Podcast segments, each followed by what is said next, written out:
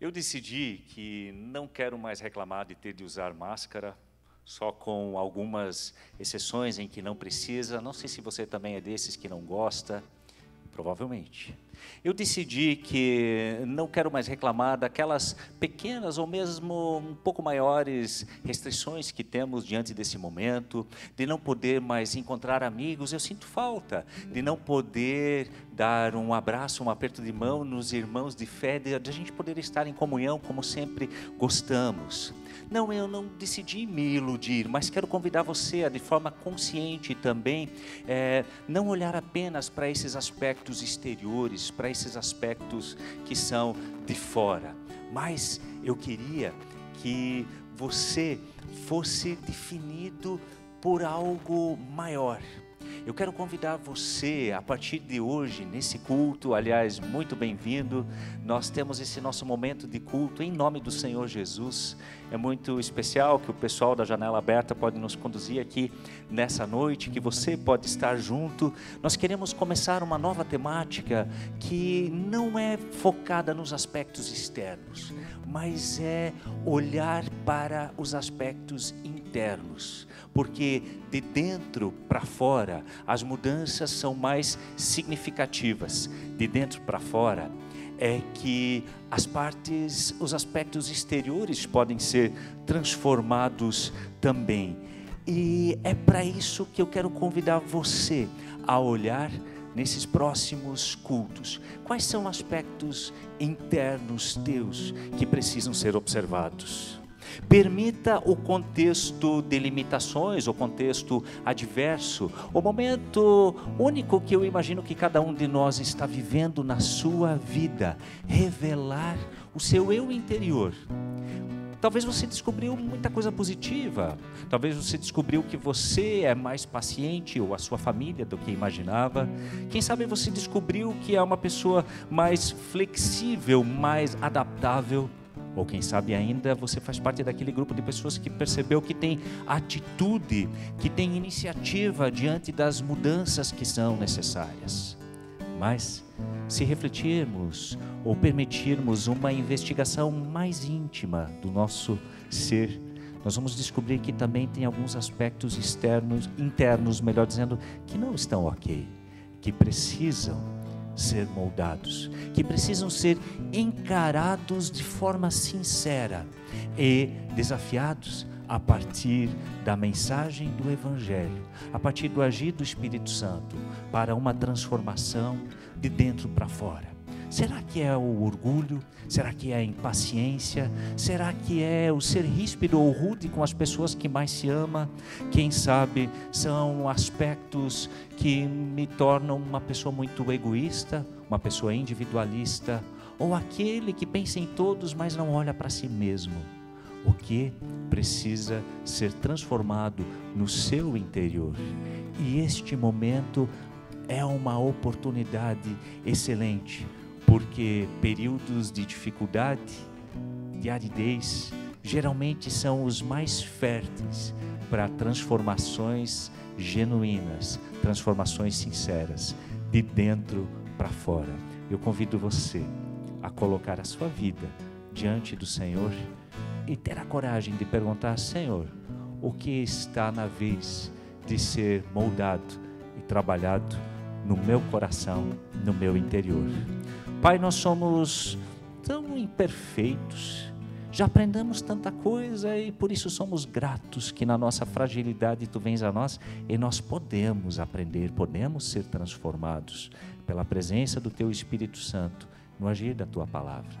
Mas queremos reconhecer que por vezes nós fugimos, nós fugimos desse encontro conosco mesmos e nos escondemos da realidade daquela realidade mais íntima. Senhor, dá-nos a coragem para confrontarmos a nós mesmos, olharmos no espelho, ou melhor, olharmos na tua palavra que revela quem nós somos. Mas queremos fazer isso na tua presença, a partir do teu perdão e também a partir do teu poder e querer de transformação. Molda-nos, lapida-nos e que esses momentos de culto também sejam é, uma motivação e uma inspiração para essa transformação que é necessária no nosso interior. Em nome de Jesus Cristo. Pai, também recebe o nosso louvor, porque é na presença de Jesus que estamos reunidos. Amém. Pois bem, de dentro para fora é a nossa temática aí para as próximas quatro semanas e eu quero convidar você para um exercício de imaginação. Nos últimos dias eu tenho refletido, tentado me imaginar no futuro no futuro, com data não bem específica, mas ao final dessa pandemia, ou quando tiver vacina de forma é, disponível a todos e podemos viver de, de forma parecida com aquilo que era antes, pelo menos os nossos relacionamentos, no nosso contato, poder dar abraço, poder todo mundo estar junto. Mas eu parei para refletir e quero que você participe desse exercício imaginário comigo do que sentiremos falta de 2020? De quais aspectos que provavelmente são únicos nas nossas experiências de vida nós vamos sentir falta? Aqui da equipe de gravação, eu lembro que um dia o Zig falou: Puxa, esse momento acaba sendo oportuno para eu poder é, participar do almoço todos os dias e com mais tranquilidade com a minha família. É um momento de crise que nós vivemos, mas deixará saudades.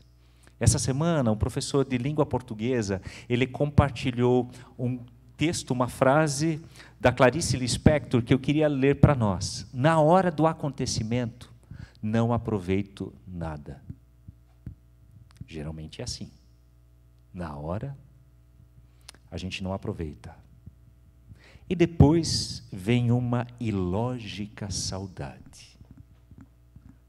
Do que você sentirá falta? Ilógica, talvez no momento a gente pense, é impossível sentir falta no futuro de um ano, de um contexto com tantas dificuldades.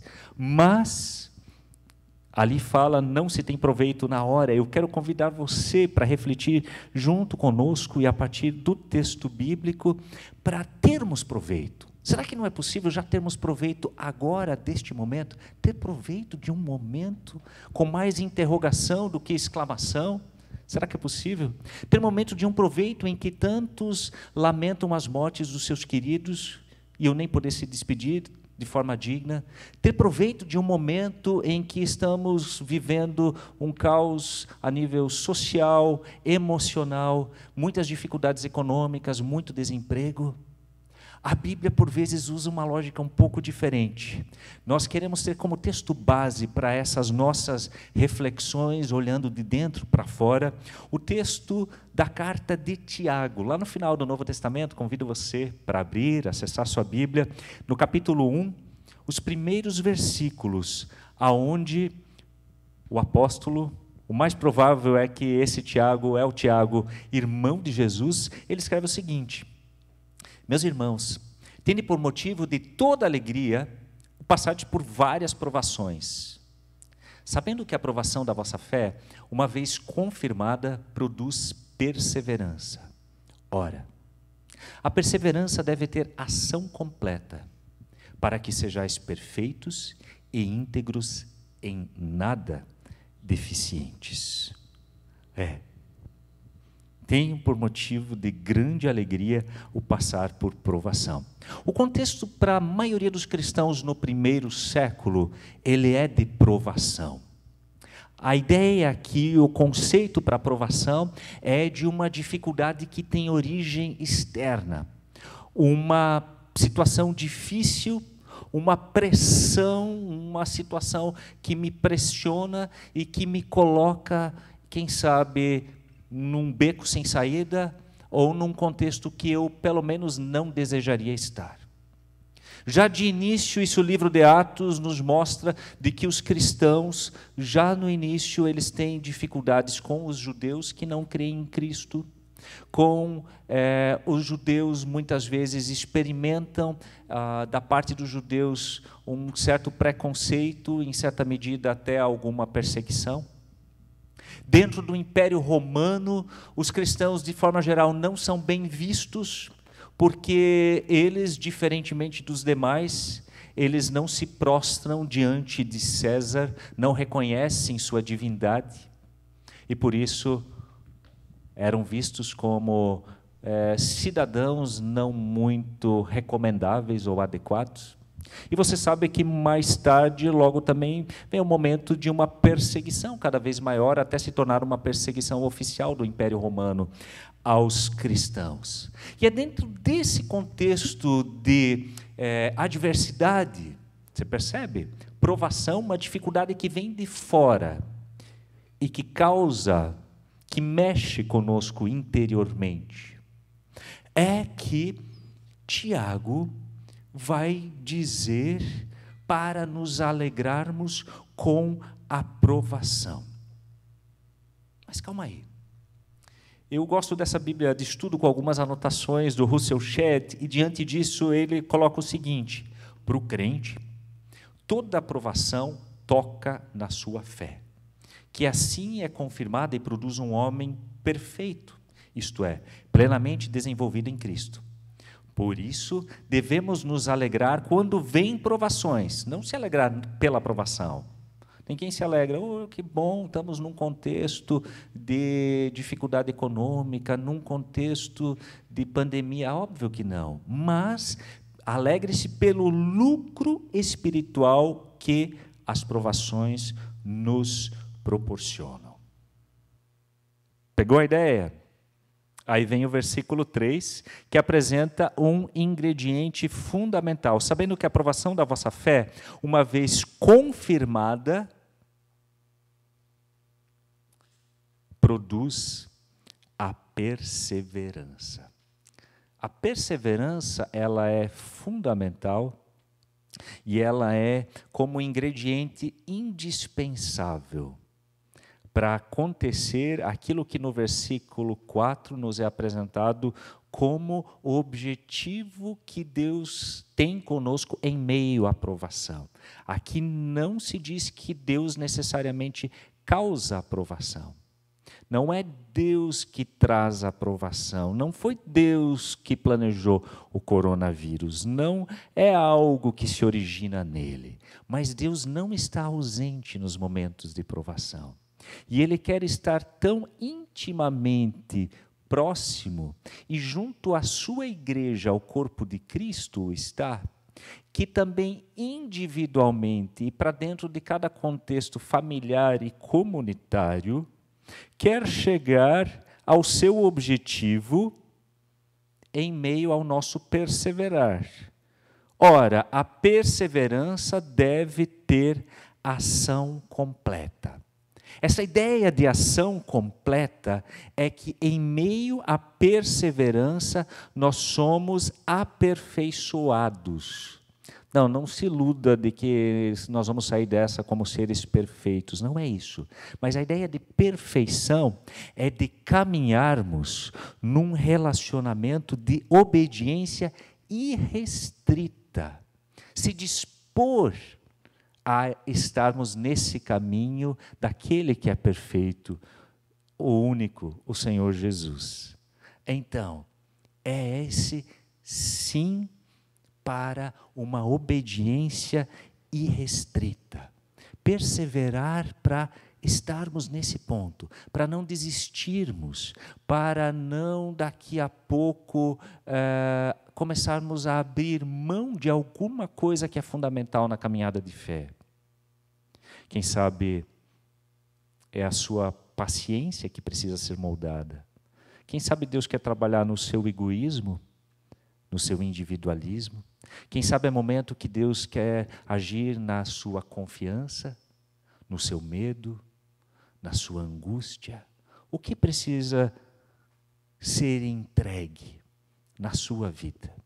Nós sabemos que dentro desse contexto agora muitos também dizem: "Uau, como nunca o evangelho alcança tantas pessoas por meio eletrônico".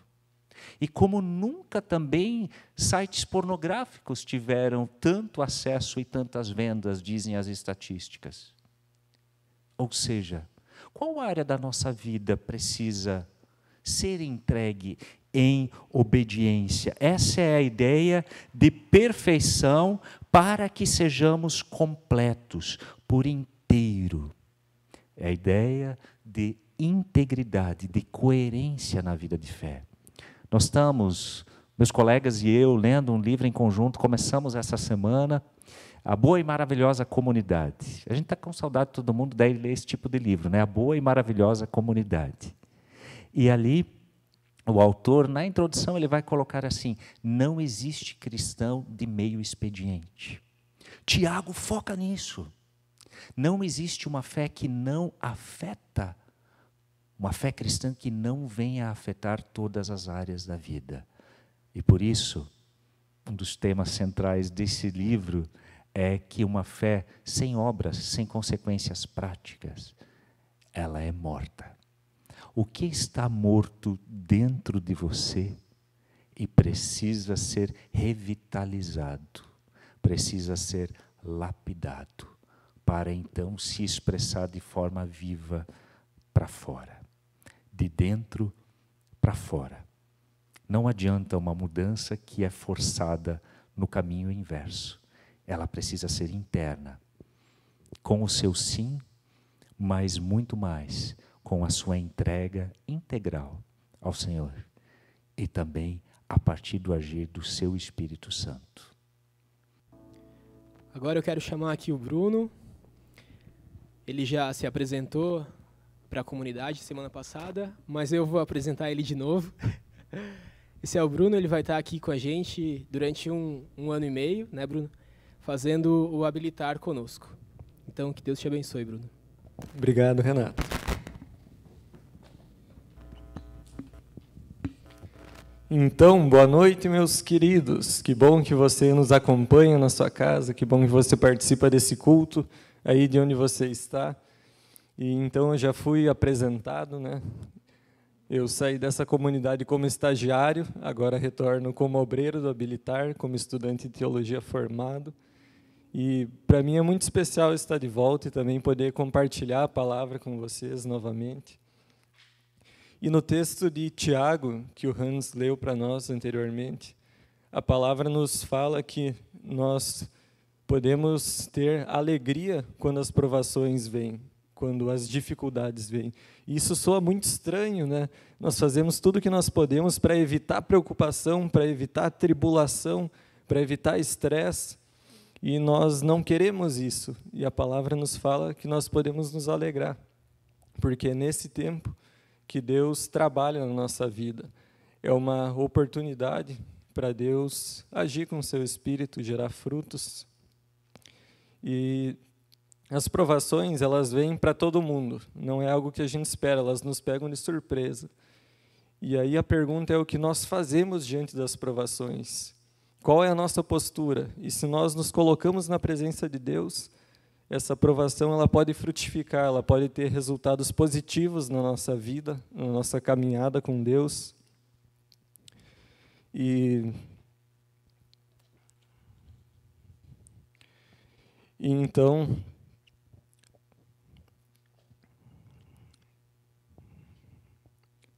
Só um pouquinho, me perdi na minha anotação aqui, isso acontece, não é ao vivo, mas problema acontece também.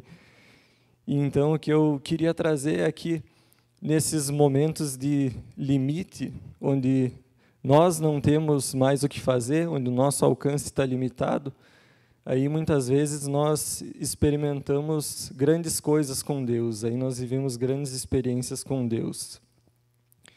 E o apóstolo Paulo, ele é alguém de quem a Bíblia fala que é uma pessoa que viveu muitas provações e que ele não não se rendeu às provações, mas permaneceu firme na caminhada. E ele é alguém que, conforme a Bíblia relata, ele foi apedrejado e dado por morto. Ele foi açoitado, passou por naufrágio, passou também os últimos dias da vida dele de uma prisão para outra, solitário. E tem um relato aqui que ele traz na segunda carta aos Coríntios, que eu queria ler brevemente, é no capítulo 1, os versículos de 8 a 9. Lá ele diz assim: Irmãos, queremos que saibam das aflições pelas quais passamos na província da Ásia. Fomos esmagados e oprimidos além da nossa capacidade de suportar. E pensamos que não sobreviveríamos. De fato, esperávamos morrer, mas como resultado, deixamos de confiar em nós mesmos e aprendemos a confiar somente em Deus, que ressuscita os mortos. Aqui é um relato muito marcante que Paulo nos traz porque ele fala que ele chegou no limite dele. Ele achou que nessas situações que ele viveu na Ásia ele não sobreviveria. E ele traz uma conclusão dessa situação. Ele fala que ali ele aprendeu a não confiar mais em si, mas aprendeu a confiar em Deus. E Deus é aquele que ressuscita os mortos, ou seja, para além dessa vida lá onde nós não temos mais alcance, Deus ainda tem alcance. Deus ainda realiza a sua obra. E esse texto nos mostra como esses períodos de provação são utilizados para que Deus fortaleça a nossa confiança nele. A nossa confiança em Deus é aprofundada quando as situações são adversas e quando nós não temos mais opções, onde nós chegamos na nossa barreira e precisamos confiar naquele que pode ir para além dessa barreira. E esse é um dos frutos da aprovação que eu queria compartilhar essa noite, que é a confiança fortalecida em Deus, uma confiança renovada. E é só nesses momentos onde é difícil confiar que Deus trabalha e fortalece a nossa confiança. E o apóstolo Paulo ele escreve ali que confiar em nós mesmos não adianta. Ele viu que não resolve. E até o, o, ano passado, talvez, nós tínhamos a vida muito mais sob controle, nós confiávamos mais no que a gente poderia fazer. E esse período, esse tempo que nós vivemos, mostra que nem tudo está sob nosso controle. E que o meu sustento não provém do meu esforço, mas é Deus quem me sustenta. Então, o Lutero ele traz uma percepção muito interessante sobre a aprovação. Às vezes nós pensamos, ah, na aprovação, eu sou colocado à prova, Deus ele prova para ver como eu vou me comportar diante da aprovação, se eu vou ser fiel ou não. E o Lutero fala que não, a aprovação não é isso. A aprovação é uma oportunidade de você provar o amor de Deus, de você provar o sustento que a palavra de Deus dá em meio à adversidade, onde os outros recursos faltam. Ali você pode provar como só a palavra de Deus já é suficiente. E a aprovação traz para a nossa vida essa experiência de deserto. A Bíblia fala bastante de experiências de deserto. Moisés teve uma experiência assim, todo o povo de Israel que peregrinou 40 anos no deserto, ou o profeta Elias, o próprio Jesus, antes de iniciar seu ministério público, foi levado para o deserto para ser provado. E o deserto é o lugar onde Deus prepara pessoas para a obra, prepara pessoas para o serviço no reino, porque lá a vida está ameaçada. Lá nós estamos no nosso limite, nós não temos para onde correr, só resta nós e Deus. E lá então nós temos o encontro mais verdadeiro com Deus, onde não existe mais nada entre nós e Ele. E sabe, nós vivemos tempos difíceis, são tempos sim de provação.